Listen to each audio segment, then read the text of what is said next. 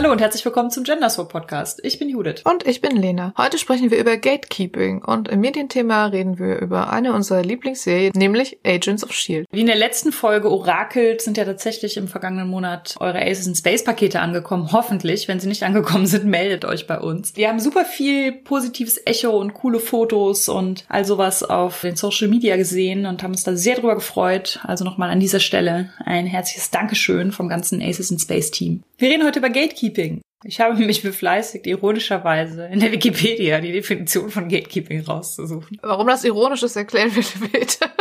ja, also, Wikipedia sagt, unter Gatekeeper, auf Deutsch Torwächter, werden in der Soziologie Personen verstanden, die aufgrund von Fähigkeiten oder Positionen die Möglichkeit haben, den Aufstieg von Menschen, der in der Soziologie auch Mobilität genannt wird, zu beeinflussen. Es gab da eine erste Definition in den 50ern, da ging es vor allen Dingen um Journalismus und Nachrichten, also darum, was wird der Öffentlichkeit vorenthalten, was wird weiter befördert. Mit dem Aufkommen des Internets, insbesondere dessen kollaborative Anwendungen, also sowas wie Social Media, Blogs, Vlogs, all sowas. Podcasts. Wird die Gatekeeper-Funktion der Massenmedien, also der großen journalistischen Zeitungen und Sender und so in ihrer Wirkung zunehmend außer Kraft gesetzt. Mittlerweile bezieht sich der Begriff Gatekeeping auch nicht nur auf Presse und Medien, sonst würden wir ja heute wahrscheinlich eher wenig zu erzählen haben, sondern es gibt weitere große Untergruppen des Gatekeepings, zum Beispiel im Schulsystem. Welche Kinder mit welchen Backgrounds werden wo eingeschult, erhalten welche Empfehlungen für ihre weitere Laufbahn auf der weiterführenden Schule und all sowas. Und im Arbeitsleben, wo Leute natürlich entscheiden, wer in Führungspositionen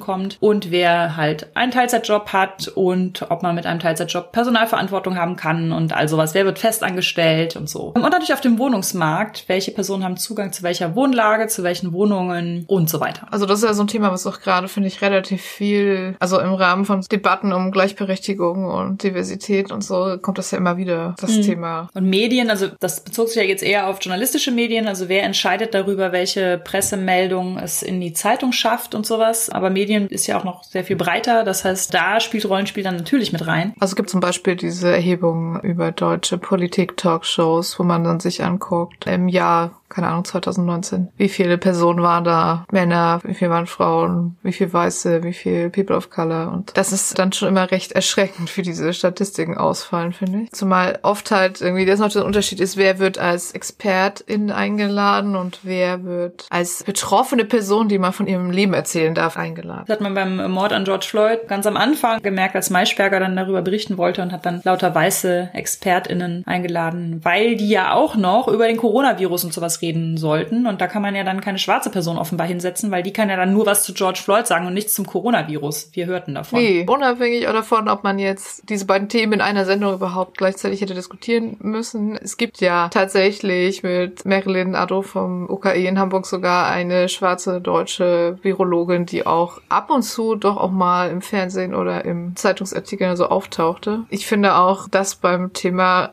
Rassismus überhaupt ein weißer Mensch da sitzt, ist schon erstaunlich. Hat ja immer noch eine weiße Frau moderiert, ne? Also es gab ja dann zum Glück diese Caroline Kebikus Online-Sendung, die dann ja tatsächlich mal ihren Sendeplatz quasi geräumt hat und so ein Feature hat produzieren lassen von nur schwarzen Personen. Aber es war natürlich halt auf YouTube und nicht in der ARD zur besten Sendezeit. Aber auch die Tatsache, dass Maischberger sich dann halt sehr vehement dagegen gewehrt hat, gegen die Vorwürfe oder beziehungsweise auch die Feststellung, dass man offensichtlich keine schwarze Person, geschweige denn mehrere schwarze Person gefunden hat, ist für mich auch so ein Beispiel, dass äh, den meisten Leuten in der Situation das gar nicht bewusst ist. Also die ist Talkshow-Moderatorin und Journalistin, vermute ich mal. Und ich glaube, dass JournalistInnen halt auch sehr stark dran gewöhnt sind, beziehungsweise das natürlich auch ihrem Job entspricht, dass sie kuratieren und auswählen, wer bei ihnen eine Bühne bekommt, welche Meldungen sie für diskussionswürdig halten in so einer Runde, die dann in einem großen Sender gesendet wird. Ich glaube, dass da auch Kuratieren und Gatekeeping ineinander übergehen können, das ist eher unbewusst. Bei der Süddeutschen gibt's gerade eine Reihe zum Thema, wie Journalismus diverser werden kann. Und gestern habe ich noch den neuesten Beitrag gelesen, der war von Vanessa Wu, also die eine Haus vom Rise and Shine Podcast. Die hat halt auch gesagt, es kann halt nicht angehen, dass man Leute immer nur für Themen anfragt, die sie quasi selber betreffen. Also dass mhm. immer nur People of Color über Rassismus und Frauen über Feminismus und Mütter über Kinderthemen schreiben dürfen, weil dieser andere Blickwinkel, den Leute auf verschiedene Sachen haben, ist halt unheimlich wichtig. Jedes Thema wird anders aufbereitet werden und anders hinterfragt werden, wenn es einfach nicht nur von immer derselben Personengruppe bearbeitet wird. Ja, da ist ja auch ein Problem, denke ich mal, dass es sich quasi bei der sogenannten Mehrheitsgesellschaft um so eine unmarkierte Gruppe handelt. Cis-weiße Heteromenschen sind halt quasi nicht markiert als Gruppe mit einer bestimmten Perspektive, sondern gelten irgendwie als allgemeingültige Perspektive, was natürlich nicht der Fall ist. Und deswegen glaubt man halt, dass die zu allem was sagen können und dass ihre Perspektive halt quasi die neutrale und objektive ist und die anderen sind dann so, so ergänzende Perspektiven, die man dann bei einem bestimmten Thema noch dazu holt. Ich finde jetzt gerade bei der ganzen Diskussion um Lisa Eckhardt, die Satirikerin, die jetzt sehr stark in der Kritik steht, zu Recht, weil sie einfach platte Schwanzwitze und Antisemitismus aneinander reiht. Da finde ich auch, dass es offensichtlich Leuten super leicht fällt zu sagen, ach, das sind doch gar keine Diffamierungen oder Beleidigungen oder so, das ist doch nur Satire und Satire ist sehr spitzfindig und hält der Gesellschaft einen Spiegel vor und sowas. Und das ist halt was, was ich aus dieser bestimmten Perspektive halt sehr leicht sagen kann und wo es dann gefährlich ist, wenn man da im Prinzip diese, diese Schwelle so zieht und sagt, aber wir sind diejenigen, die jetzt hier in den großen Zeitungen die Meinung bestimmen und wir schreiben jetzt alle unsere Think Pieces darüber, wie intelligent, meinungsfrei und satirisch das ist. Und dann quasi die anderen sagen es nur auf Twitter, wie scheiße sie das finden und dass das Hass reproduziert und sowas. Ist vermutlich auch unbewusstes Gatekeeping, weil man glaubt ja, dass man weiß, was Satire ist und man kann da jetzt was drüber schreiben, aber vielleicht sollte man auch da Leute dazu holen, die einen anderen Blickwinkel darauf werfen können. Wenn man darüber dann diskutieren will, ob es satirisch okay ist, antisemitische Witze zu machen, also ich finde schon,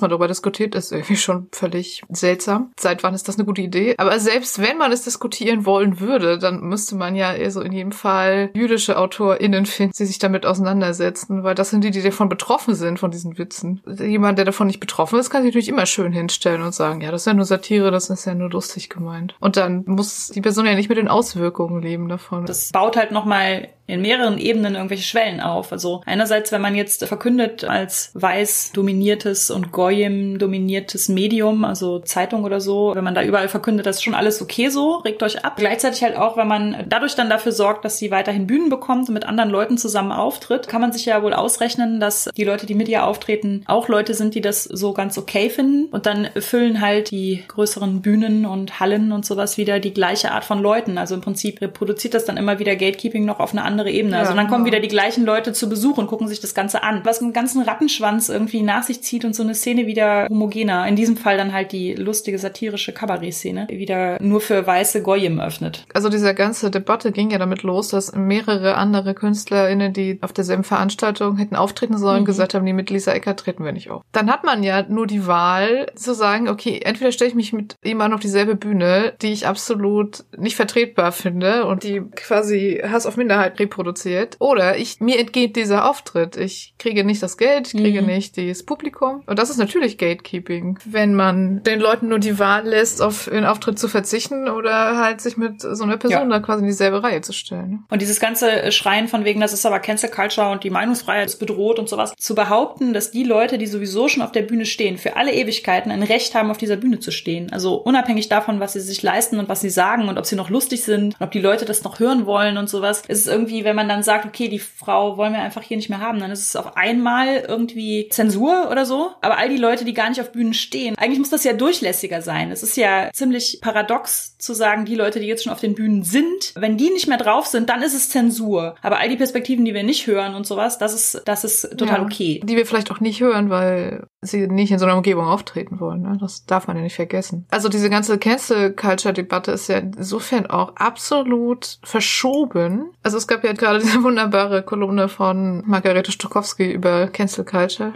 Können wir auch nochmal verlinken mhm. vielleicht. Also man kann ja irgendwie nicht hingehen und Cancel Culture schreien, wenn so jemand wie zum Beispiel Dieter Nuhr oder so mal jetzt mal ein bisschen Gegenwind bekommt. Und gleichzeitig werden linke und feministische AutorInnen, JournalistInnen, AktivistInnen von rechts so dermaßen bedroht und mit an ihre Privatanschrift gerichteten Morddrohungen überzogen. Äh, vom Innenminister fast wegen Volksverhetzung verklagt. Also ich finde es also sehr bewundernswert, dass sie dann trotzdem weitermachen, aber ich fände es auch absolut legitim, wenn dann eine von diesen Personen sagt, nee, Leute, ich, ich halte das nicht mehr aus, ich ziehe mich jetzt aus der Öffentlichkeit zurück. Und mhm. das ist eigentlich äh, Cancel Culture und nicht, oh, man darf nicht mehr alles ungestraft sagen, ohne dass dann auch mal Gegenwind kommt. In dem Artikel von Stokowski sagt sie auch, Cancel Culture ist quasi das neue äh, politische Korrektheit also ein weiterer rechter Kampfbegriff, durch sämtliche Feuilleton-Think-Pieces von alten weißen cis-hetero-Männern gereicht wird und darüber geredet, wie schlimm jetzt doch alles geworden ist, weil man nicht mehr ungeschraubt alles sagen darf. Während gleichzeitig die Leute sich darüber beschweren, einfach super viel mediale Aufmerksamkeit weiterbekommen. Also ich glaube, Lisa Eckert ist einfach hunderttausendmal bekannter geworden seit dieser angeblichen Bedrohung, die ja auch noch nicht stimmte, dass es auch noch gelogen war. Also, naja. Ja, und wer bestimmt, wer auftreten kann und wer Think Pieces bekommt, ist halt ein Gatekeeper.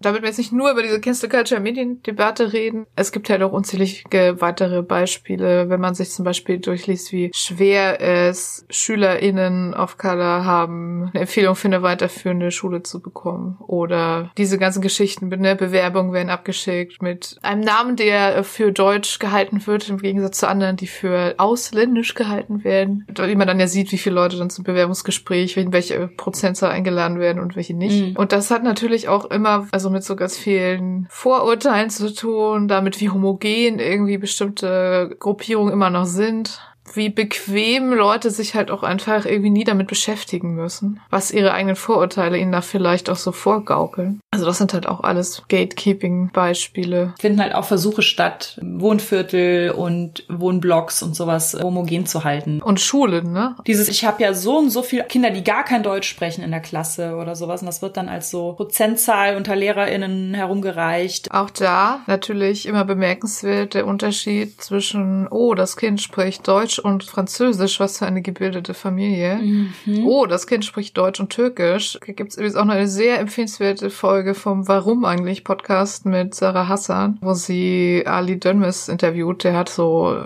Forschung gemacht mit mehrsprachigen Familien, die halt als nicht wünschenswert markierte Sprachen zu Hause sprechen und was das mit denen macht, wenn die Schule das dann teilweise auf dem Schulhof verbietet und so. Also auch sehr gute Folge, können wir auch nochmal verlinken. Aber wir sind ja ein Rollenspiel-Podcast keine Folge dafür gehen, ohne dass wir das sagen. Deswegen reden wir heute über Gatekeeping-Mechanismen im Hobby, also im Rollenspiel. Ein weites Feld und das Gatekeeping, also das Draußenhalten von bestimmten Leuten aus dem Hobby. Ich glaube, wer schon mal eine Folge von uns gehört hat, weiß ja, dass wir uns damit so ständig quasi beschäftigen. Querverweis an die Folge zu Privilegien. Also wir reden ja ganz viel über Dinge, die so unbewusst dafür sorgen, dass Leute draußen gehalten werden, indem halt zum Beispiel die Rollenspiel-Community vielleicht für manche Menschen so abschreckend wirkt. Aber heute wollen wir mal ein bisschen darüber reden, wie das auch bewusst gemacht wird. Gatekeeping zu betreiben im Hobby? Das hat verschiedene Aspekte. Wir haben das mal versucht, ein bisschen aufzudröseln. Zum einen, wir fangen mal ganz oben an, also in der, wie nennt man denn das? Rollenspielpyramide. Also wir fangen mal an mit dem Verlag und der Publikation. Denn Rollenspiele werden ja meistens irgendwo publiziert. Auch Self-Publishing, Crowdfunding und so spielt eine Rolle. Aber wie beim Pressebeispiel, was wir ganz am Anfang genannt haben, sind natürlich Verlage in gewisser Weise per se Gatekeeping-Instanzen weil das was mit Auswahl und auch natürlich mit Qualitätssicherung zu tun hat. Also irgendwer muss ja entscheiden, was publiziert wird, was beworben wird, was verkauft wird, was gelesen wird und damit auch was gespielt wird. Das ist ja nicht per se schlecht, weil man kann halt nicht alles publizieren. Es kostet ja einfach Geld, Bücher drucken zu lassen, Bücher schreiben, lektorieren, korrigieren zu lassen, Illus anzufertigen und all diese Sachen. Das heißt, natürlich müssen Verlage und Leute, die in Verlagen sitzen, eine Qualitätskontrolle oder eine Kuratierung oder so der Produkte, die ihnen angeboten werden, durchführen. Es sitzen da aber natürlich immer Menschen und das heißt, die bewerten das natürlich von einem subjektiven Standpunkt aus. Wir haben natürlich alle oder viele, ich würde sagen, die meisten von uns, die in so einer Position irgendwie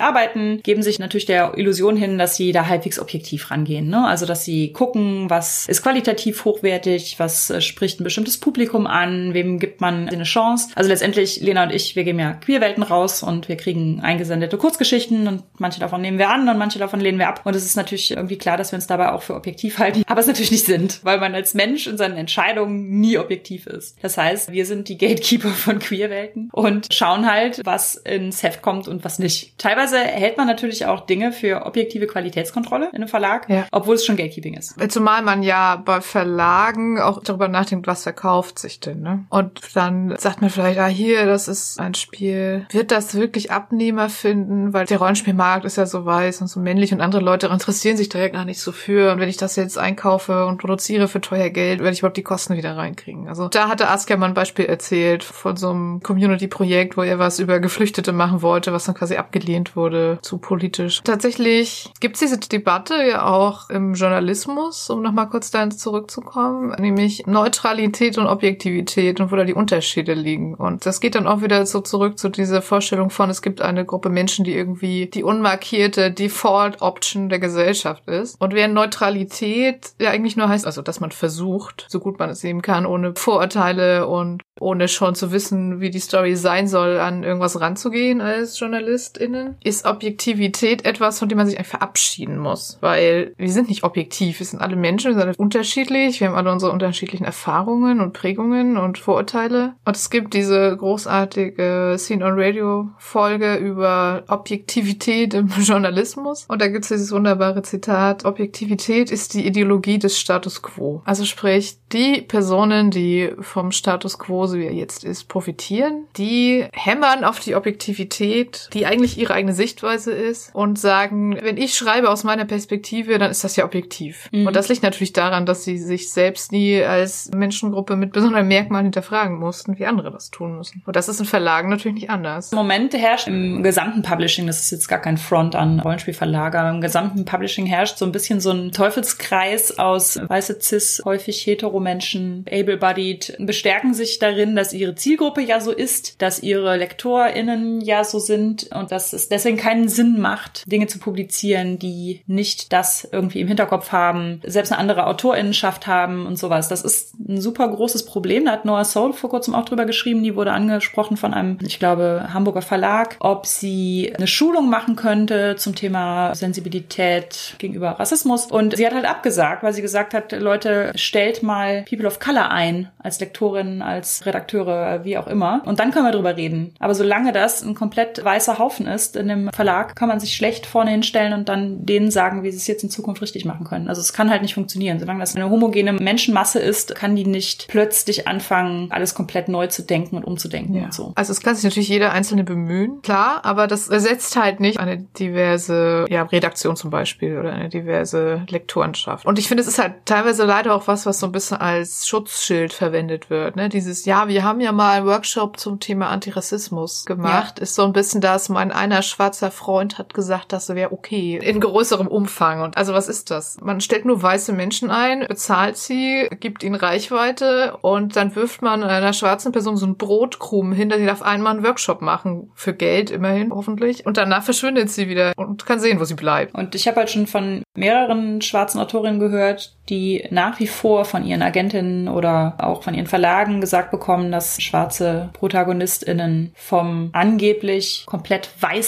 Leserschaftsmarkt quasi nicht äh, angenommen würden. Und auch das ist, glaube ich, eigentlich ein vorgeschobenes Argument. Wir haben ja da vor kurzem einen Folk-Talk drüber gemacht. Und soweit ich das so mitbekomme, bevor man in einem Roman merkt, ah, die Protagonistin ist schwarz, ist man doch meistens auch schon so weit in dem Roman drin, dass man das doch nicht beiseite legt, weil die Protagonistin schwarz ist. Also ich glaube, das tun LeserInnen nicht. Aber Verlage behaupten, dass es abgelehnt würde deshalb. Was ist das für eine Vorstellung? Alle Menschen wollen nur Bücher lesen, wo die ProtagonistInnen genauso sind wie sie, damit sie bloß nicht was Neues erfahren und dazu lernen. Was ist das für eine Vorstellung von Leser? Ja, und auch von einer absolut homogenen Leserschaft lesen People of Color in Deutschland keine Bücher oder was. Das anzunehmen hängt dann wieder wahrscheinlich mit dieser ganzen Schulgatekeeping-Sache zusammen, wenn man irgendwie annimmt, dass People of Color halt die schlechtere Bildung haben oder sowas. Also da hängt irgendwie so ein ganzer Rattenschwanz an Vorurteilen dran, der dann dafür sorgt, dass schwarze Autorinnen sowas zu hören bekommen. Also Aufregthema. Aber gut, ne, wenn wir uns die deutsche Rollenspiel-Verlagslandschaft ansehen, die ja zugegebenermaßen sehr klein ist, weil so viele festangestellte Personen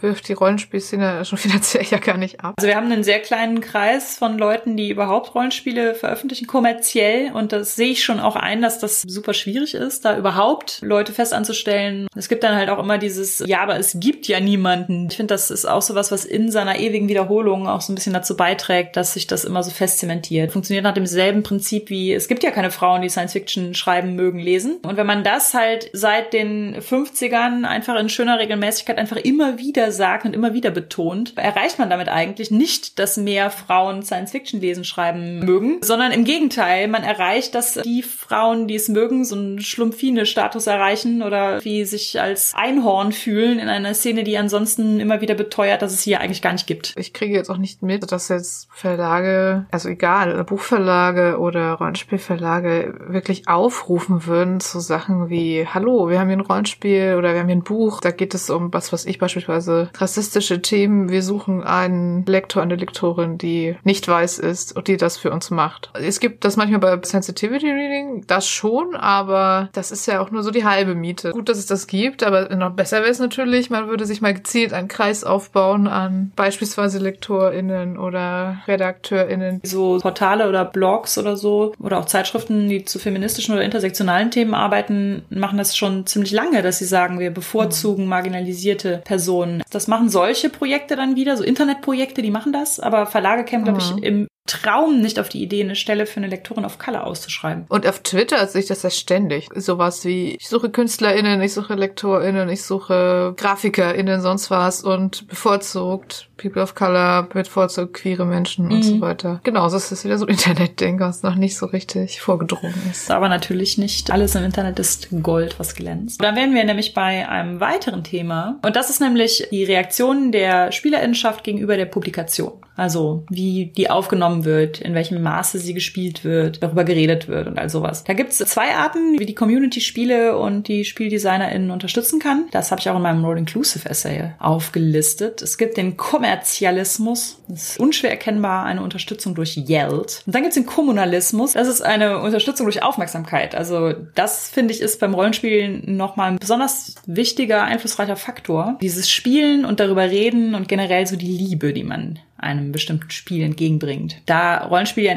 nicht so ein kostenintensives Hobby ist, meistens, es sei denn, man möchte da sehr viel Geld reinpacken, kann man das natürlich auch, beliebig. Und da Spielrunden ja häufig mit wenigen Büchern quasi lange versorgt sind oder halt ein Buch brauchen mit fünf Leuten, finde ich, spielt der Kommerzialismus da gar nicht so eine große Rolle, außer dass sich die Sachen natürlich schon zu einem gewissen Maße verkaufen müssen, damit Verlage, was weiß ich, Zusatzbände dazu bringen oder mit dem gleichen Designer, der gleichen Designerin nochmal zusammenarbeiten und so. Aber so an sich, finde ich, ist der Kommunalismus so das, was, was für eine Publikation besonders wichtig ist. Also die meisten Rollenspiele verbreiten sich ja, weil Leute drüber reden. Viral oder weil sie auf einer Con eine Runde anbieten. Oder weil sie es für ihre heimische Spielrunde leiten. Oder weil sie einfach so viel auf Social Media darüber hypen, dass dann andere Leute auch denken, ach, das klingt ja cool. Ich würde fast sagen, die Verbrauchermacht im Rollenspiel ist eher der Kommunalismus als der Kommerzialismus. Zudem ist Rollenspiel eigentlich ja auch sehr durchlässig. Also Gatekeeping dreht sich ja darum, dass etwas nicht durchlässig ist. Ein Rollenspiel ist so an sich so angelegt, dass es recht durchlässig ist. Die Spielenden sind nicht einfach nur die KonsumentInnen, sondern können selbst aktiv werden, können anfangen zu schreiben, mitarbeiten bei Spielhilfen und sowas. Und dabei sind die Hürden oft ziemlich niedrig. Also man muss selbst, wenn man professionell für Rollenspiele schreibt, jetzt keine großen, was weiß ich, ein Studium vorweisen oder sowas, was man ja, wenn man bei einem Verlag sich um Mitarbeit bewirbt, was da durchaus ein Ding ist. Man muss jetzt keine SL-Trainingsscheine absolviert haben. Also in der Rollenspiel-Community mischen sich eigentlich die Schreibenden mit den Spielenden oder viele sind beides auf einmal oder wechseln immer wieder zwischen diesen Rollen. Es ist nicht so trennscharf. Das ist natürlich auf jeden Fall richtig. Aber gleichzeitig ist das natürlich auch dann die Frage, welche Spiele bekommen diese kommunalistische Unterstützung, ne? Mhm. Und da glaube ich, ist auch wieder so die Frage, wie groß ist die Bereitschaft, sich darauf einzulassen? Wenn das Spiel etwas ist, was vielleicht für eine besondere Zielgruppe geschrieben wurde oder so Sachen thematisiert, mit denen man sich so als Teil der weißen heterozis Mehrheitsgesellschaft gar nicht so auseinandersetzen muss. Die großen Rollenspiele haben quasi immer noch das Monopol, selbst auf den Kommunalismus. Also das ist natürlich bei DSA so, das ist bei D&D so und das sorgt auch so ein bisschen dafür, dass sie gerade auch von außen oft so als das Einzige, was es so gibt, wahrgenommen werden. Also dadurch, dass am meisten über sie geredet wird und sowas, sie am meisten quasi Liebe kriegen. Was dann aber auch dazu führt, dass Leute meistens gar nicht wissen, dass es ja vielleicht Rollenspiele mit einem bestimmten Thema oder einem Fokus oder auch mit einem Bildungsziel oder irgendwie einer Botschaft überhaupt gibt, weil es nach außen halt auch so ein bisschen so aussieht, als wäre es Elfenzwerge Orks. Allein das hält natürlich auch so ein bisschen Leute davon ab, überhaupt zur Spielerschaft dazu zu gehören und als Spielerschaft dann halt Spiele zu unterstützen. Wenn man natürlich immer denkt, oh, okay, ich habe gar nicht so Bock auf Fantasy, ist nicht so mein Ding, dann kann ich auch nicht Rollenspiele machen. Wird man sich ja. natürlich nie mit den anderen Sachen beschäftigen, außer man stolpert da zufällig drüber. Da kommt auch quasi wieder die Presse ins Spiel. Also wenn D&D verkündet, dass sie, was weiß ich, jetzt den Fokus stärker auf marginalisierte Creator legen oder dass sie Queerness stärker in ihren Projekten irgendwie abbilden und sowas, dann kriegen die halt den Artikel im Guardian oder in der New York Times. Das läuft ja in den USA auch noch mal ein bisschen stärker auf dem Radar als hier in Deutschland. Wohingegen das natürlich unabhängige SpieldesignerInnen schon seit Jahren machen, die aber halt nie diese Aufmerksamkeit bekämen. Also man kann halt nicht sagen, oh toll, bei die und die gibt's jetzt mal, keine Ahnung, einen queeren Beispielcharakter oder Archetypen und dann so tun, als hätten die das erfunden.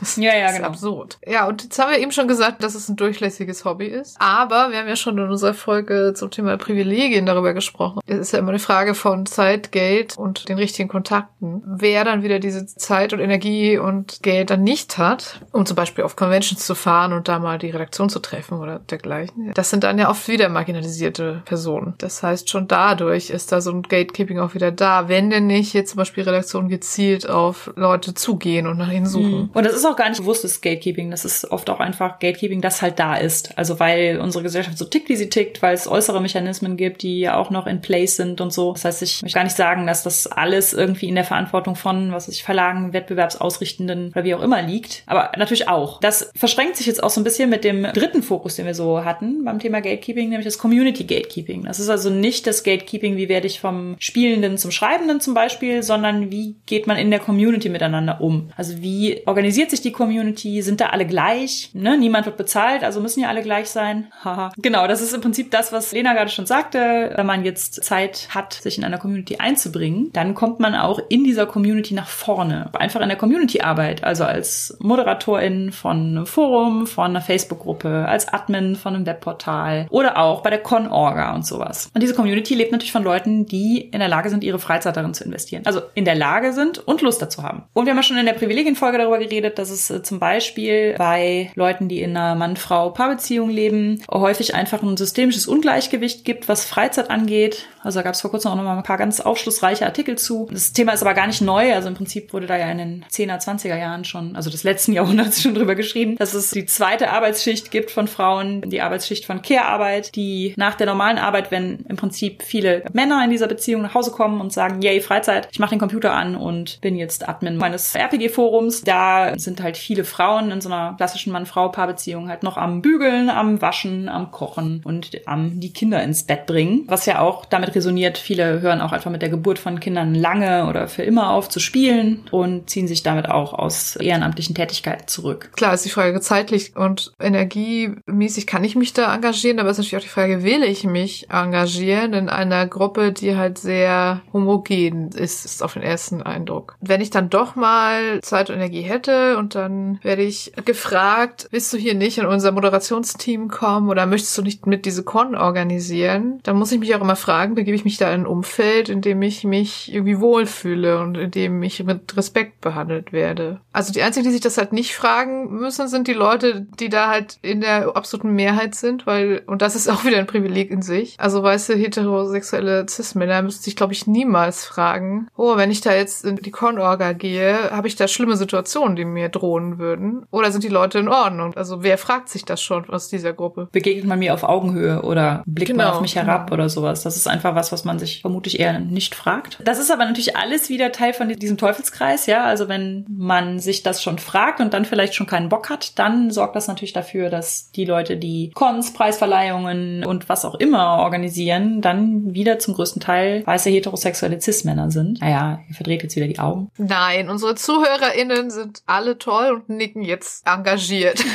Und super viele Hobbys werden ja einfach von weißen Heterozismännern dominiert. Also ich glaube auch super viele Sportvereine und alles Mögliche. Das bedeutet natürlich nicht, dass alle weißen Heterozismänner auch Gatekeeper sind. Community-Arbeit ist ja häufig ein anstrengender, vielleicht undankbarer Teil. Man nimmt das sicherlich auch noch mit und kann dann abends vielleicht nicht so gut abschalten. alle, die das machen, sich da engagieren, verdienen natürlich erstmal ein Lob und einen Daumen hoch, weil sonst gäbe es keine Community, wenn jemand diese Arbeit machen würde. Hooray für alle, die Community-Arbeit machen. Aber ich habe da neulich einen Artikel gelesen über Macht und wie die Macht tatsächlich das Gehirn so ein bisschen umpolt, wenn man sie inne hat. Tum, tum, tum.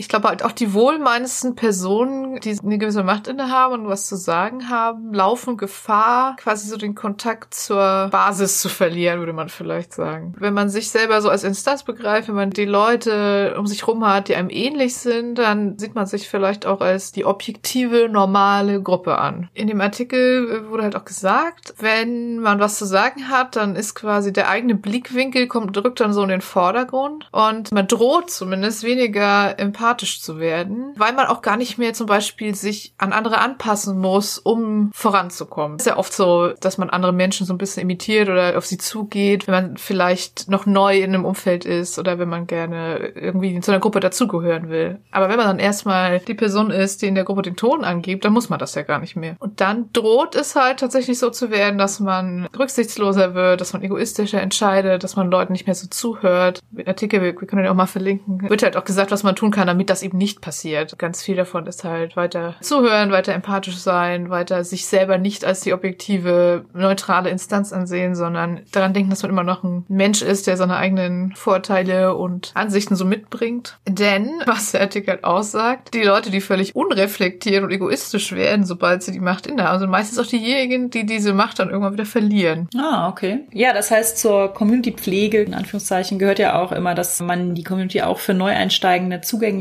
und offen hält und sowas. Das ist ja auch immer wieder Arbeit von Leuten, die Community-Arbeit machen, also sowas wie der gratis Rollenspieltag, Rollenspiel mit Schulklassen oder irgendwie sowas. Da gibt's auch Gatekeeping-Mechanismen. Ich würde sagen, weniger von den Leuten, die tatsächlich dran arbeiten, Neueinsteigende äh, reinzubringen. Obwohl es auch da zum Beispiel so sein kann, dass wenn man jetzt mit einem besonders regellastigen Spiel anfängt, wo man jetzt irgendwie super viel Welt schon vorgegeben hat oder sowas, dann wirkt das natürlich auch so ein bisschen abschreckend. Wobei man das nicht denken sollte, weil die weltbekanntesten Systeme natürlich sehr regellastig sind. Aber es ist halt immer schon ganz gut, wenn man zugänglich noch einen Einstieg irgendwie wählt. Und es gibt aber auch immer wieder die Leute, die jetzt gar nicht in der Community-Arbeit so tätig sind, aber die natürlich in der Community durchaus vorhanden sind und sich einbringen, die Neueinsteigende eher so skeptisch betrachten, jetzt nicht unbedingt Jugendliche, weil sie haben ja selber auch als Jugendliche angefangen, sondern eher, wenn Leute in fortgeschrittenerem Alter irgendwie dazukommen wollen oder halt Leute aus demografischen Gruppen, die bisher jetzt nicht so abgebildet waren im Rollenspiel, wenn mehr Frauen ins Hobby kommen, wenn mehr People of Color ins Hobby kommen oder mehr queere Leute, die dann ihre üblichen Sprüche haben, mit denen Neueinsteigende abgeschreckt werden sollen. Sowas wie, ja, ich spiele ja schon seit 1992 Rollenspiel oder ich kenne ja System X schon seit der ersten Edition. Das kann einfach nur so eine Äußerung sein, um mal zu zeigen, wie sehr man das Hobby liebt. Es kann eine Äußerung sein, um zu zeigen, wie locker das Portemonnaie sitzt oder sowas. Es kann aber auch einfach Einschüchterung oder so Niedermachen von Neueinsteigenden sein. Es muss nicht absichtlich sein, aber ich wage zu behaupten, in der Zeit, in der mir solche Bemerkungen schon mal unterkamen, dass das häufig auch gatekeepend gemeint war. So nach dem Motto, ich bin der bessere Nerd, der größere Nerd. Ich finde, das ja. ist analog zu diesem fakey Girl-Ding. Dieses, aha, Spider-Man in der dritten Ausgabe von 1900 Schlag mich tot. Dieses eine Panel unten links, in dem Mary Jane und wie, das kennst du nicht, dann bist du kein richtiges Nerdgirl. Also das zieht sich ja komplett durch diesen Bereich durch. Aha, du hast ein Captain America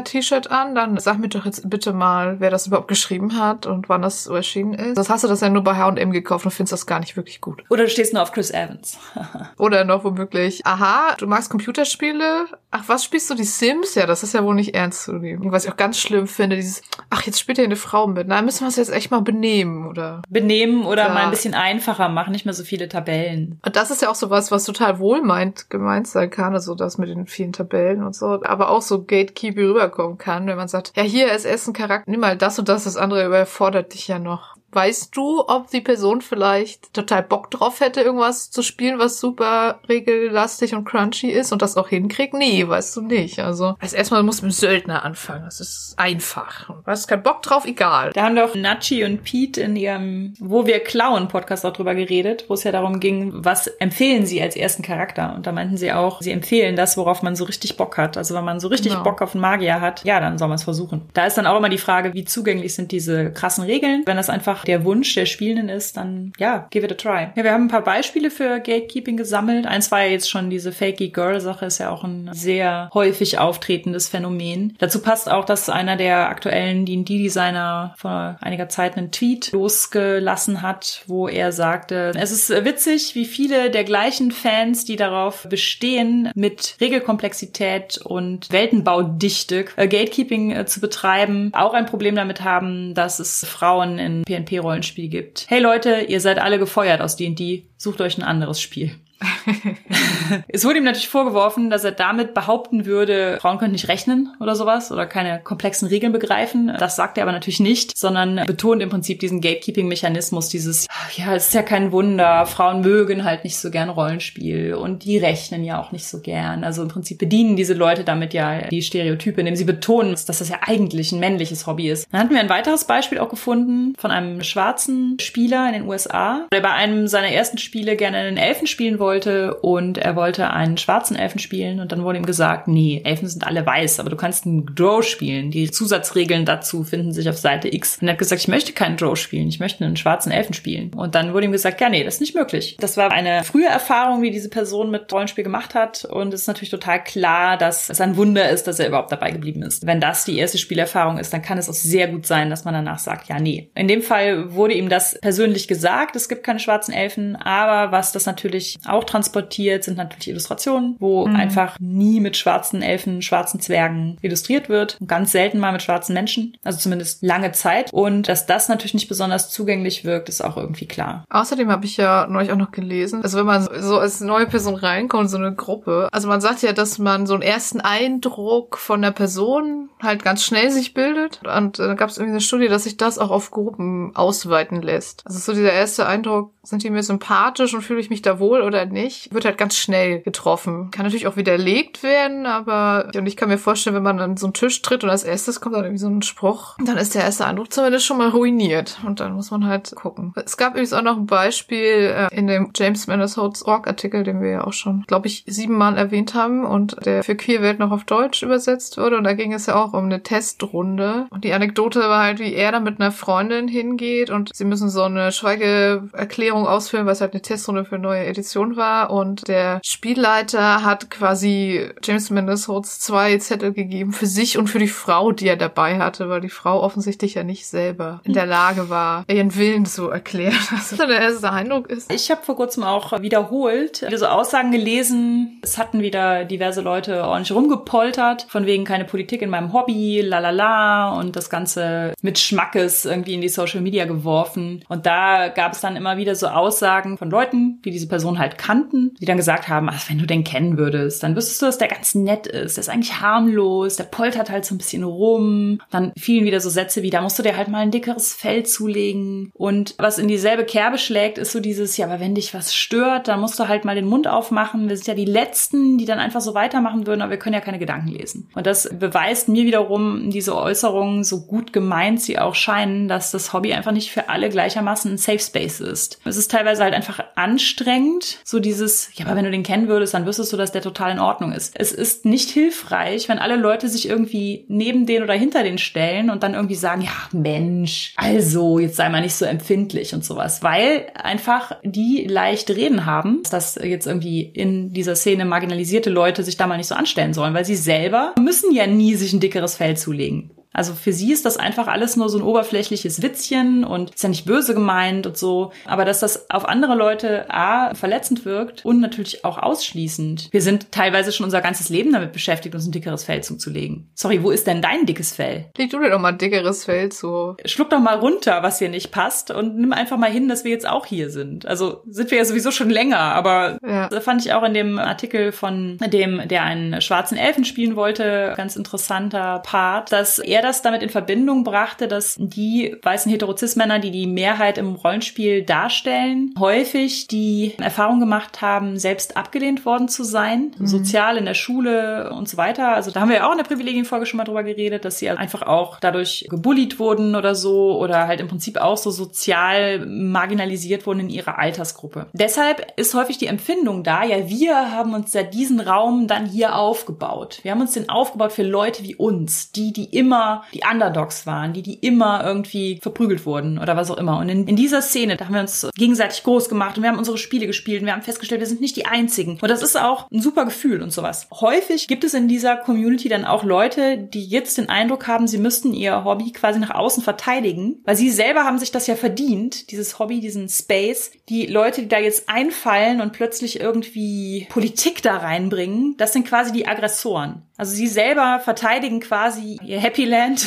und von außen kommen jetzt plötzlich so Leute und die wollen da jetzt nur ein bisschen Ärger machen und dann in fünf Jahren, dann sind die plötzlich alle wieder weg. Aber Hauptsache, sie haben uns jetzt alle mal irgendwie ja. aufgemischt oder so. Und oft wird ja dann auch gesagt, ah ja, jetzt, wo Dungeons and Dragons irgendwie auch schon mal in der New York Times oder im Guardian war und gerade so Aufwind quasi nochmal erlebt, jetzt kommt er an und wollte auf einmal auch mitmachen in unserem Hobby. Die Tatsache ignorierend, dass Rollenspiel schon immer nicht nur ein Hobby war, was weiße cis-hetero-Männer interessiert hat. Wie man ja sehr schön sieht, die Indie-Szene durch YouTube und Twitch-Streams und so wird ja erst in den letzten Jahren überhaupt sichtbar war, was für eine vielfältige Gruppe an Menschen Rollenspiel spielt. Und dass die Annahme, die einzige Zielgruppe sei so diese homogene, immer gleiche Masse, nur weil die nach außen hin am deutlichsten auftritt. Natürlich kann ich das machen. Was soll ich schon für Probleme damit kriegen, dass ich mein Gesicht, meinen Namen im Internet präsentiere? Dinge, die keine Frau je gedacht hat. Da ist auch so eine gewisse, ach, jetzt kann das ja jeder machen. Das war doch mein Hobby. Jetzt kommen da all diese anderen Leute und wollen mir das wegnehmen. Und da kommt dann auch immer mit schöner Regelmäßigkeit dieses aber Rollenspiel war immer schon das toleranteste Hobby der Welt. Oh Gott. Wir hätten niemals gesagt, jemand darf nicht mitspielen, weil Merkmal X. Wir sind einfach so tolerant und jeder darf mit uns mitspielen und sowas, wenn man es ernst meint. Das sind halt einfach so viele Gatekeeping-Mechanismen intakt in ganz vielen Teilen unserer Gesellschaft, natürlich nicht nur im Rollenspiel, dass diese Toleranz einfach halt leider nicht reicht. Also Toleranz ist nicht gleich Inklusivität und wenn man bei Toleranz erwartet, dass die Leute dann am Tisch irgendwie misogyne Witzchen tolerieren oder Sprüche, die auf Kosten von Marginalisierten gehen oder so, dann ist es eigentlich auch nicht so tolerant. Also dann lässt man mitspielen und die anderen sollen dankbar sein. Man wirft halt so Brotkrumen hin. Wenn wir uns null ändern müssen, dann darfst du auch mit bei uns am Tisch sitzen. Das spielt dann wieder in dieses, es gibt ja leider keine mit Marginalisierungsmerkmal X in der Szene. Also was, wenn man es oft genug wiederholt, dazu führt, dass man einfach auch immer weniger Leute nennen kann. Habe ich vor kurzem auch mal gelesen, dass Leute irgendwo fragten, ja, nennt mir mal ein paar weibliche Game Designerinnen und Leute dann in den Kommentaren, also massenhaft schrieben, geschrieben, ich kann aus dem Stegreif keine weiblichen Game Designerinnen nennen. Also erstens, dann schreib halt keinen Kommentar. Und zweitens, dann google halt mal. Wenn dann irgendwie 12, 13, 14 Leute in den Kommentaren sagen, ich kann aus dem Stegreif keinen nennen, dann verwundert mich das. Aber es trägt halt auch weiter dazu bei, dass Leute denken, ah ja, scheint es keine zu geben. Frauen interessieren sich da halt nicht so für. Das ist ja dasselbe wie bei den Science-Fiction-Autorinnen. Jetzt kommen wir zur Wikipedia. Endlich. Denn die Wikipedia ist ja auch ein Community-Projekt. Leute machen ehrenamtlich Artikel. Also wird euch jetzt vermutlich nicht neu sein, dass das so funktioniert. Es funktioniert ja auch oft genug ganz okayisch. Ist ja nicht alles schlecht an der Wikipedia. Aber auch die Wikipedia-Community ist eine Gemeinschaft, die jetzt über Jahre hinweg gewachsen ist und in der bestimmte Leute bestimmte Grade von Macht haben. Zu sagen, ich bin aber schon ganz lange hier und ich bin schon so aktiv und ich habe schon 5430 Artikel geschrieben und 17.000 überarbeitet und ich mache das alles ehrenamtlich. Da wird halt im Prinzip auch so ein Klima aufgebaut, was dafür sorgt, dass alle Neueinsteigenden einfach effektiv vergrault werden. Ich bearbeite ab und zu Sachen in der Wikipedia, ja, ich habe einfach nicht genug Zeit, ich würde es gerne mehr machen. Wenn man das natürlich nicht regelmäßig macht, dann steht man auch in der Priorität weiter unten. Kann ich auch verstehen, dass man da auch Mechanismen braucht. Es wird einem halt extrem schwer gemacht, tatsächlich Artikel zu korrigieren oder auch selbst anzulegen oder sowas, wenn man jetzt leider noch nicht seit 20 Jahren dabei ist. Und dann gab es ja die Geschichte mit der Science-Fiction-AutorInnenliste.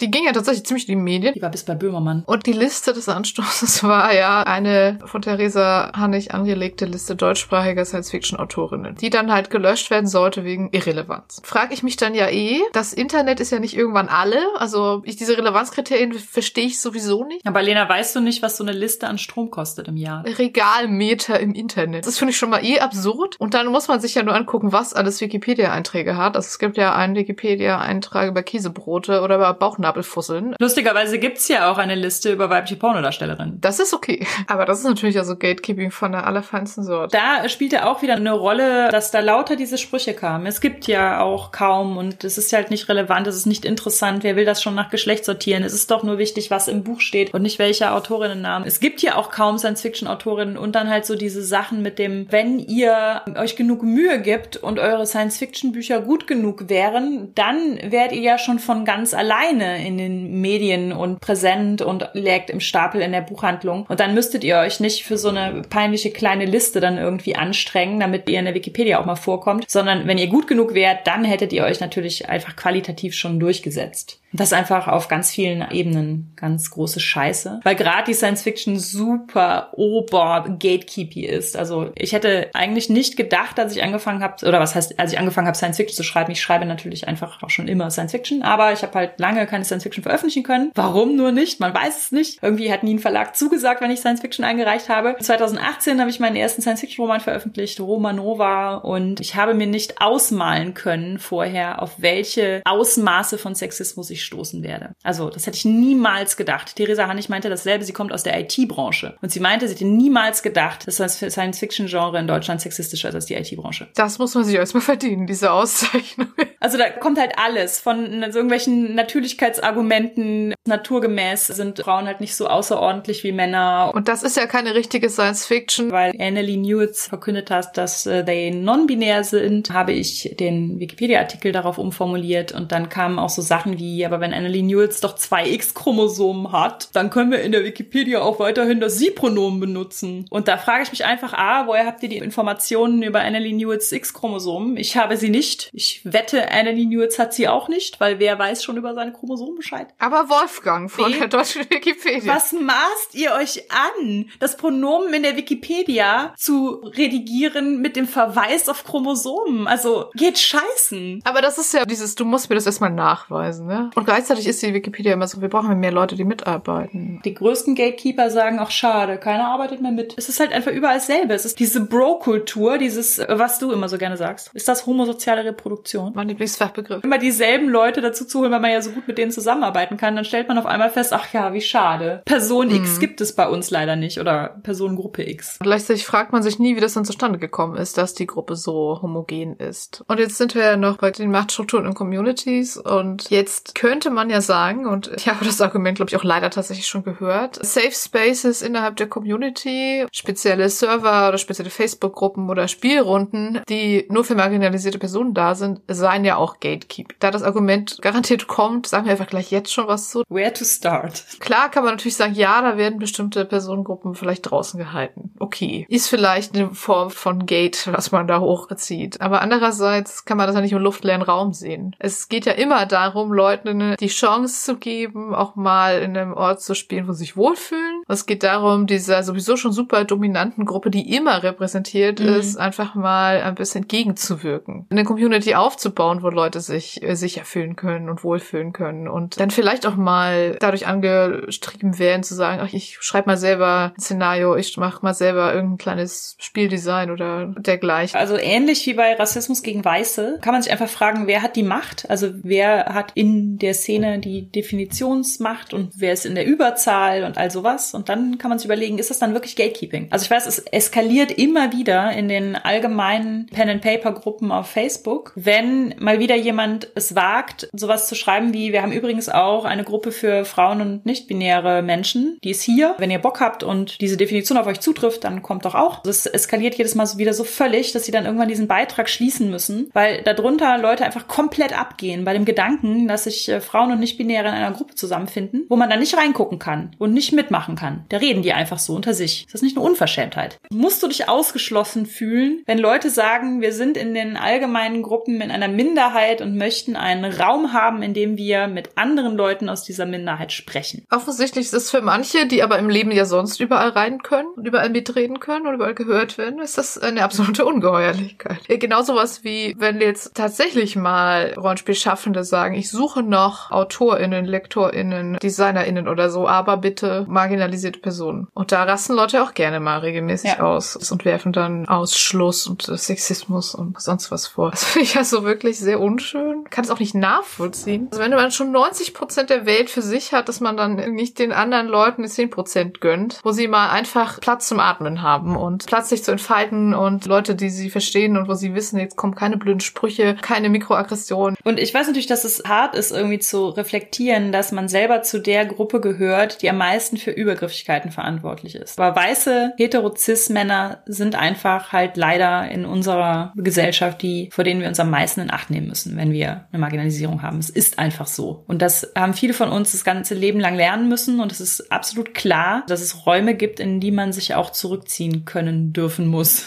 Ja. Zu viele Verben. Aber es kann natürlich nicht immer die Lösung sein, dass die anderen, also die Marginalisierten jetzt vorsichtig sein müssen und sich zurückziehen müssen und dass es Rückzugsräume gibt und sowas, sondern es ist natürlich genauso notwendig, dass es auch Bühnen gibt und Publikationen und Repräsentationen und all sowas. Der Safe Space ist gut und notwendig, aber er ist auch nicht die Lösung. Apropos Lösung. Also wir können natürlich jetzt nicht in diesem Podcast das Problem des Gatekeepings abschließend lösen, aber äh, wir haben natürlich zumindest ein paar Ideen, was man machen könnte. Der erste, bitte regt euch nicht tierisch auf, wenn ihr mal in eine Gruppe nicht rein dürft. Das ist schon mal Nummer eins. Fühlt euch auch nicht immer persönlich angegriffen, wenn wir sowas sagen wie weiße cis Heteromänner sind die, die für Übergriffe verantwortlich sind. Das heißt nicht, dass wir denken, dass jeder von euch übergriffig ist. Also auch dieses Not All Men, schluckt es einfach mal runter. Das würde, glaube ich, auch super vielen einfach schon helfen, wenn sie wissen, dass sie nicht für jede Kritik oder jede Bedenken, die sie haben, direkt irgendwie abgewatscht werden. Gut illustrieren könnte diese Einstellung, dass ihr damit umgehen könnt, zum Beispiel, indem ihr, wenn ihr selber Teil der Mehrheitsgruppe in einer Szene seid, andere andere, die sich daneben benehmen, auch mal darauf anspricht und outcallt. Also es nicht den marginalisierten Personen überlasst, diese Diskussion zu führen. Wenn ihr in eurer Spielrunde seid und es bringt jemand einen frauenfeindlichen Spruch, dann könnt ihr als Mann bitte auch gerne sagen, ist das jetzt dein Ernst? Das ist doch nicht lustig. Das muss jetzt nicht die Frau am Tisch sein, die das anspricht. Ja, dann, das haben wir, glaube ich, auch schon mehrfach gesagt, Leute mit auf die Bühne holen, mit in die Publikation holen und all sowas. Und im letzten Schluss auch, wenn ihr feststellt, was weiß ich, es ist ein Panel geplant, geplant. Da sitzen fünf Leute, die sehen alle so aus wie ich, sind nämlich alle weiß und cis und häufig dann vielleicht auch männlich, aber es betrifft durchaus auch Frauen. Ne? Und dann vielleicht zu sagen, okay, ich gebe meinen Platz auf. Ich habe hier noch folgende alternative Vorschläge. Bitte sorgt dafür, dass noch andere Leute bei diesem Panel mitmachen. Und zwar nicht nur beim Diversity Panel, sondern generell. Wenn sich neue Leute, die noch nicht gespielt haben, das Hobby interessieren, dann bitte heißt sie doch einfach willkommen, lasst sie spielen, worauf sie Bock haben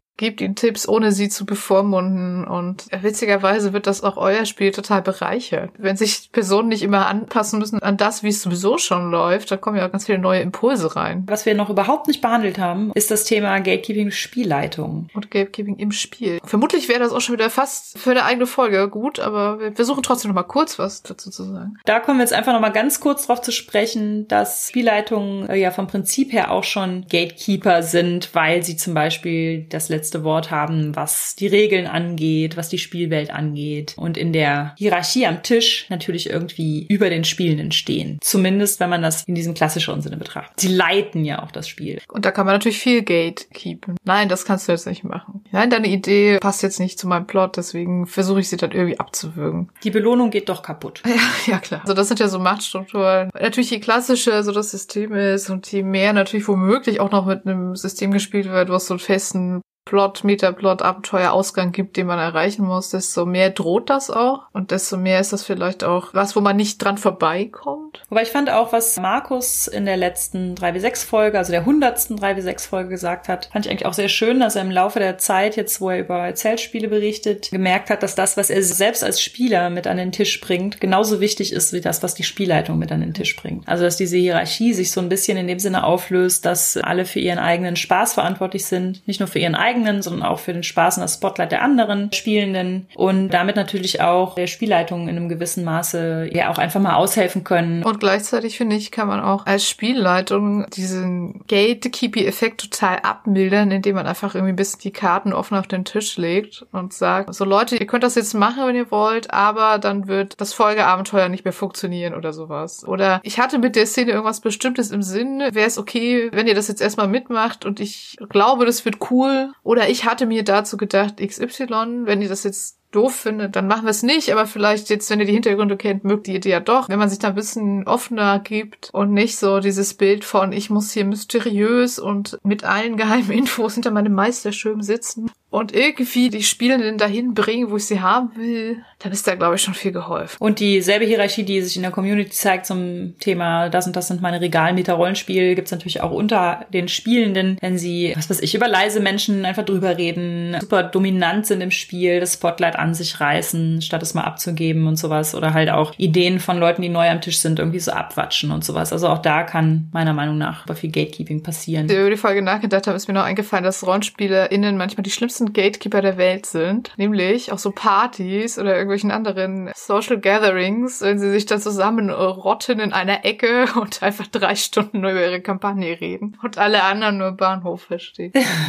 Ihr kennt es sicher alle. Ja gut, ich glaube, damit haben wir das Thema Gatekeeping so weit behandelt, wie man das in unter einer Stunde kann. Falls ihr Aspekte der Folge habt, wo ihr sagt, da müssen wir unbedingt noch mehr zu machen, dann schreibt es uns. Doch. Ja, aber wir können zum Medienthema kommen. Yay! Denn wir reden jetzt endlich mal wieder über eine Marvel-Serie und wir reden endlich über Agents of S.H.I.E.L.D. Also diese Serie verbindet Judith und mich ja schon seit Jahren. Gerade heute, als wir das aufnehmen, läuft das endgültige Serienfinale. Sieben Staffeln Agents of S.H.I.E.L.D. von 2013 bis 2020. Die ersten fünf Staffeln sind bisher bei Disney Plus verfügbar. Bei Amazon Prime kann man die aktuelleren Folgen kaufen. Aber ich denke mal, wenn ihr noch gar nicht Agents of S.H.I.E.L.D. kennt und das nach dieser Folge unbedingt gucken wollt, dann ist bis ihr die fünf Staffeln durch habt, vielleicht auch der Rest bei Disney Plus verfügbar. Also ganz kurz, die Serie setzt im Marvel Universe an, so nach dem ersten Avengers-Film. Vielleicht erinnert ihr euch ja noch an Agent Phil Coulson, der in Avengers tragisch stirbt und damit das Avengers-Team so ein bisschen zusammenbringt. Er ist ja auch bei Captain Marvel nochmal dabei, was ja vor Avengers spielt, wo er also dann noch lebt, aber er lebt auch nach Avengers noch. Die Serie geht damit los, dass er überraschend eben doch noch am Leben ist. Warum er noch lebt, ist natürlich tatsächlich auch ein Mysterium, was in der ersten Staffel der Serie dann auch geründet wird. Und in jedem Fall kriegt er dann als Dank für sein fast Sterben einen schicken Jet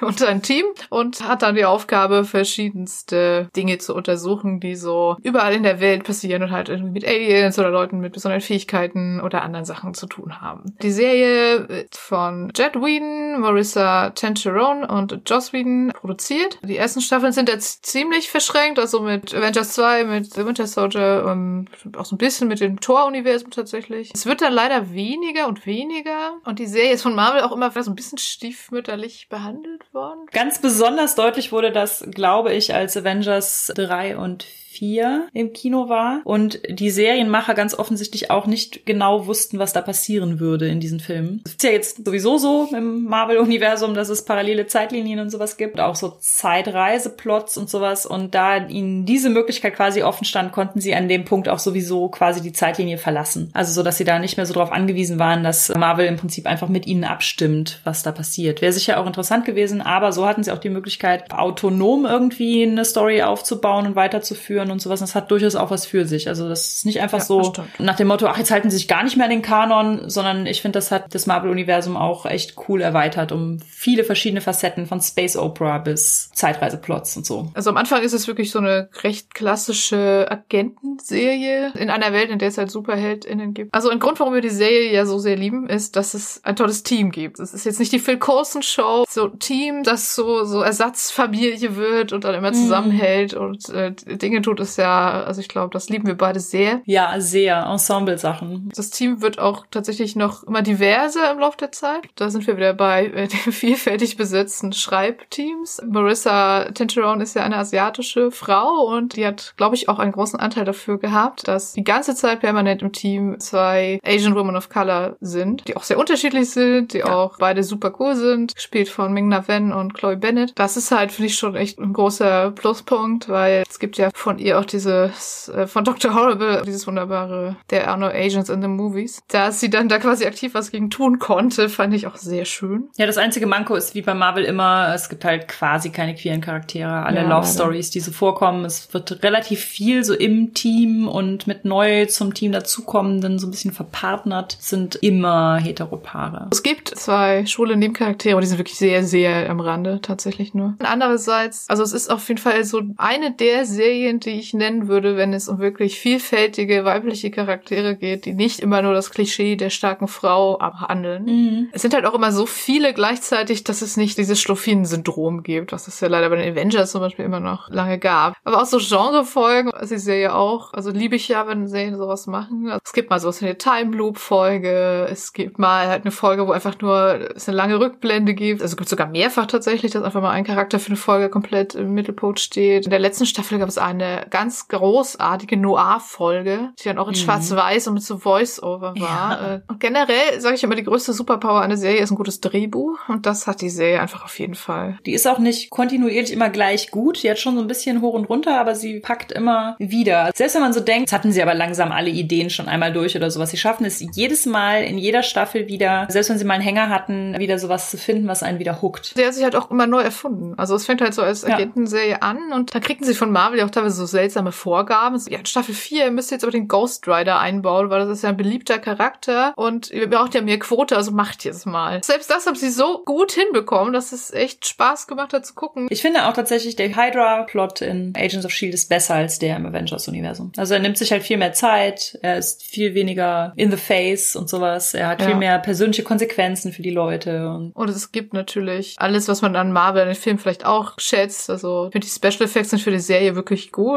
Es gibt coole Kampfsequenzen. Es gibt diese typischen Marvel One-Liner immer mal wieder oder so humorige Stellen. Da es eine Serie ist und kein Film, haben sie natürlich auch viel Zeit für Charakterentwicklung und für so ruhige Momente und all sowas. Ich glaube, nach jeder Staffel haben wir gedacht, scheiße, jetzt wird sie bestimmt abgesetzt. Wundersamerweise haben sie dann nach der fünften Staffel quasi Bescheid bekommen. Jetzt kriegt ihr nur zwei Staffeln, dann ist auch gut. Also sie hatten dann Gelegenheit, ein gutes Ende zu schreiben. es versprüht so ein bisschen auch den Charme von diesen Whedon-Sachen, die viele von uns ja immer sehr mochten und die sehr so sinnstiftend für uns waren. Vom Humor her knüpft es daran ein bisschen an, auch so vom Dramapotenzial, was sich mit dem Humor total gut zusammenfindet. Also wenn man diese Art von Serien mochte, dann wird man Agents of S.H.I.E.L.D. vermutlich auch mögen. Also was es halt nicht ist, ist, dass es so grim and gritty und ab 18 wäre, wie teilweise die Netflix-Marvel-Serien. Das als Gut. kleine Hommage an eine unserer Lieblingsserien, die heute zu Ende geht. Ich glaube, die war auch ein bisschen freundschaftsstiftend für uns. Ja, ne? unsere gemeinsame Dropbox heißt auch seit 2013 Agents of Fangirl.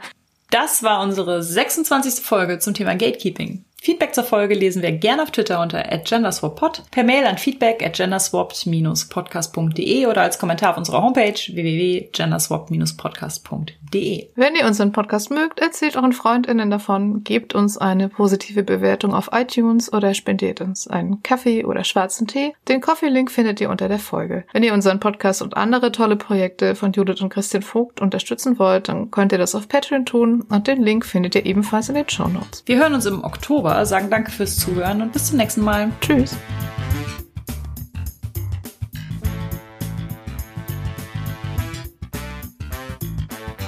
Kofi gab es von Bones, Vom Unterstützungskaffee Pinguin. von Risto. und von Der Unaussprechliche. Vielen Dank. Vielen Dank. Und unsere Patrons sind Abronat, Adrian, Alexander, Alexander, Amerdale, Andrea, Anja, Anna, Antonia, Art History Fantastics, Bapf, Benjamin, Boni, Busy Lizzy, Christoph, Cypher, die Archäische Verlagsanstalt, Eike, Elea, Elias, Fabian, Harald, Hobbypädagoge, Hungerhummel, Jasmin, Johannes, Julia, Kai, Karma, Karl-Heinz, Lara, Mara, Marcel, Marco, Marco, Markus mit C, Markus mit K, Markus aus Krefeld, Mata Moaduin, Max, Merlin, Mika, Micha, Michael, Moritz, Mr. B, Nachi, Nerd Meets You, Nico, Niklas, Niklas, Nimea, Nina, Nur der Tim, Pascal, Patrick, Philipp, Sandra, Schmetterting, Skimi, Serenity, Shelly, Sol, Sphärenmeister, Steam Tinkerer, Sven, Technosmurf, Tellurian, Tentacle Duck, Tino, Tobi, Tobias, Tobias, Trin, Tütenclown, Vic, Volker. Zeitiger. und Senja. Vielen Dank an euch Vielen alle. Dank.